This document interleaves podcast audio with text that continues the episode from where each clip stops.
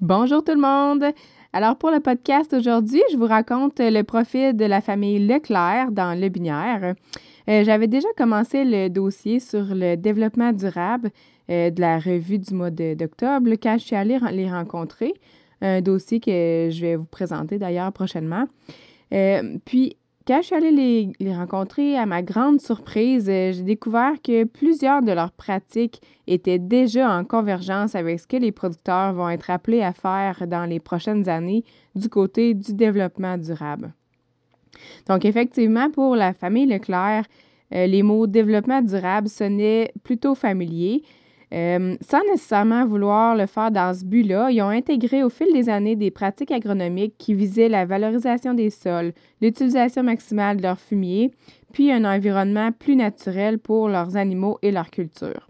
Aujourd'hui, à l'heure où l'industrie laitière veut prendre davantage conscience de l'impact qu'elle a sur l'environnement, les propriétaires de la ferme Edry Faniel à Le Binière, donc il s'agit de Michel Prou, Stéphane Leclerc et leur fils Olivier, ben disons qu'ils se sentent bien positionnés pour amorcer cette nouvelle ère. La ferme euh, Edrifaniel, c'est 156 euh, vaches en lactation, 300 têtes euh, totales. Ils ont une production de 10 223 kg de lait à 4 et 4 de gras et 3 et 3 de protéines. Ils produisent un quota de 217 kg de matière grasse par jour. Ils ont une classification de 4 excellentes multiples, 2 excellentes, 36 très bonnes, 108 bonnes plus et 23 bonnes. Et puis, ils cultivent 850 euh, acres euh, en foin, maïs en silage, maïs grain, en blé, soya. Euh, ils font aussi du pois et ils font aussi tout récemment du maïs épi. Alors ça aussi, on en reparle un peu plus en longueur dans le podcast. Alors, sans plus tarder, je vous présente le profil de la ferme Edrifaniel.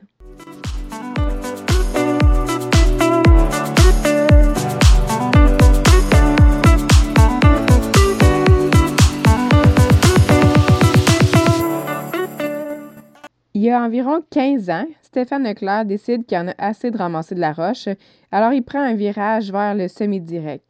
À moyen terme, l'impact est bien observable sur les cultures. M. Leclerc réalise que le semi-direct améliore la structure du sol et laisse plus de matière organique. Malgré qu'au départ, il se rend bien compte que les rendements diminuent, peu de temps après, il remonte à peu près au même niveau qu'avant la transition. Soucieux de continuellement s'améliorer, il décide d'intégrer une autre légumineuse dans sa rotation, c'est-à-dire le pois, parce qu'il laisse beaucoup d'azote dans le sol et il se récolte assez tôt pour avoir le temps de semer le blé d'automne et d'obtenir un excellent rendement.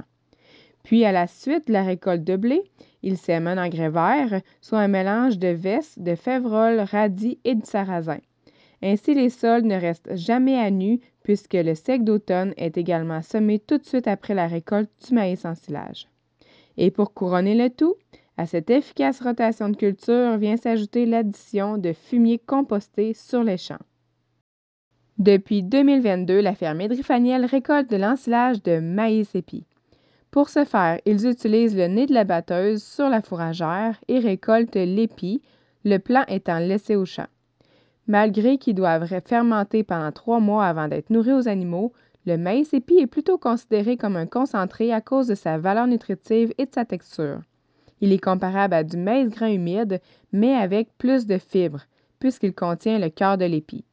Il est entreposé dans un silo fausse à une humidité d'environ 28 à 30% Les Leclerc aiment ces avantages car la ration se fait plus vite avec ce type d'ingrédients ils ont aussi observé une hausse de production de 0,2% de gras chez leurs vaches depuis l'intégration de cet aliment.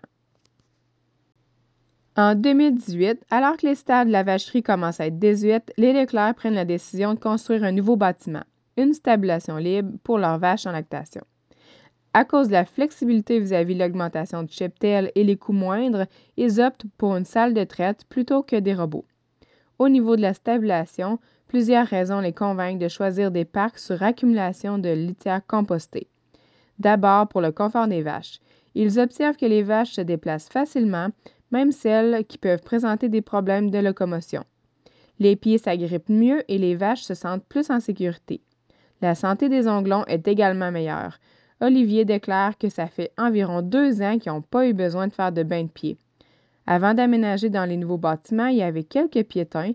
Ils ont remarqué après plusieurs mois que de moins en moins d'animaux en avaient et maintenant le problème est complètement enrayé.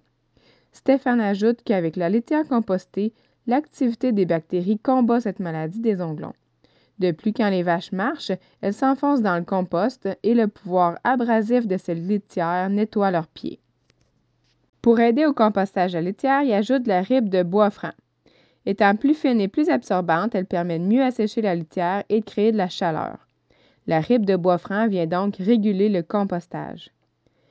L'hiver, l'évaporation de l'humidité par la ventilation naturelle est moins intense et donc par conséquent, l'activité organique est moins active. Il faut donc y en mettre deux fois plus en hiver qu'en été à raison d'environ une vanne par 50 vaches par mois. Selon les propriétaires, l'autre secret pour ne pas avoir de problème, c'est le brassage régulier du compost. Ils le font deux fois par jour avec un chisel qui a des dents de 30 pouces minimum. Ils disent qu'il faut aller le plus profond possible pour bien brasser le compost. Bien qu'ils enlèvent le compost à deux reprises dans l'année pour en mettre dans leur champ, il n'y aurait pratiquement pas besoin de le faire. Puisque les déjections des vaches et l'ajout de la ribe de bois augmentent le volume, ce dernier diminue au même rythme grâce au compostage de la litière. Évidemment, de par la quantité d'azote organique qui est apportée par ce compost, on comprend qu'il est très bénéfique pour la fertilité des sols de le faire. Stéphane mentionne que cette matière comporte 99% d'azote organique, soit un apport de 16 kg par tonne d'azote versus 3 kg par tonne d'azote pour du fumier liquide. Depuis la formation de la compagnie en 92 avec les parents de Stéphane et lui-même, puis ensuite avec l'intégration de son épouse Michelle en 2003, l'entreprise n'a jamais cessé de croître. De 52 kg de matière grasse par jour à 200 et de 500 arcs à 850, les investissements sont suivis année après année. Suite à la construction de la stabilisation libre pour les vaches, les Leclerc ont réaménagé l'ancienne vacherie en étable à trois rangées de logettes pour les animaux de remplacement. Puis cet été, ils ont entrepris d'allonger leur stabilisation libre pour pouvoir augmenter la production à 300 kg de quota. Auparavant entreposés dans des silotours, puis ensuite dans des meules, les silofos ont été construits en 2022 pour l'ensilage de foin et de maïs. C'était tout d'abord pour sauver l'utilisation du plastique, mais les Leclerc ont rapidement apprécié l'économie d'espace et la meilleure conservation de l'ensilage qu'offraient les silofos. Du côté du troupeau, la famille présente en plus grande importance est celle d'Edrifaniel Megan Alexander, excellente trois étoiles. C'est également elle qui a été le plus exploitée dernièrement, entre autres par Gold Chip. Cet accouplement a donné quatre filles très bonnes, en plus d'une Dempsey excellente. Non seulement elles ont une bonne conformation, mais ces vaches sont appréciées spécialement à cause de leur haute production de composants. C'est d'ailleurs le modèle que recherche Marie-Lie Pelletier, la conjointe d'Olivier, qui est principalement responsable de la régie du troupeau. Avant de faire un accouplement, elle regarde la famille de vaches et puis elle élève seulement de leur bonne plus 83 à 2 ans ou mieux. Les vaches en première lactation doivent aussi avoir une bonne production pour mériter une saillie avec la semence sexée.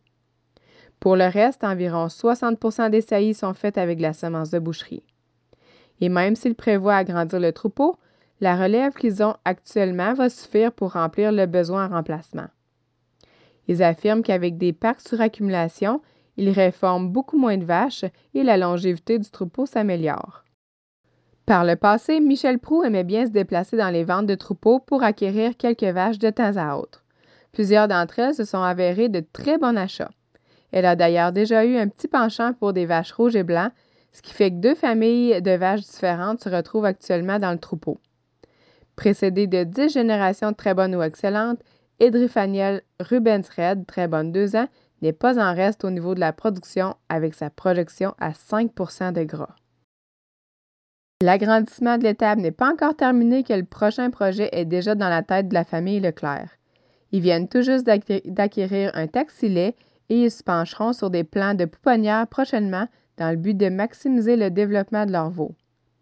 En attendant, depuis le printemps dernier, ils fabriquent leur propre mélange de grains et minéraux qu'ils donnent à tous leurs sujets de 0 à 6 mois, et ce, à volonté. Quant aux génisses de 6 à 24 mois, elles reçoivent un RTM à volonté également. Leur nutritionniste les a convaincus d'opter pour cette technique afin de réduire les coûts en moulée, mais aussi d'optimiser l'efficacité du travail. C'est d'ailleurs dans cette optique qu'ils souhaitent évoluer dans leur entreprise, faire plus avec la main-d'œuvre actuelle en rendant le travail plus efficace. À voir comment ils se débrouillent actuellement, on peut certainement affirmer qu'ils sont sur la bonne voie.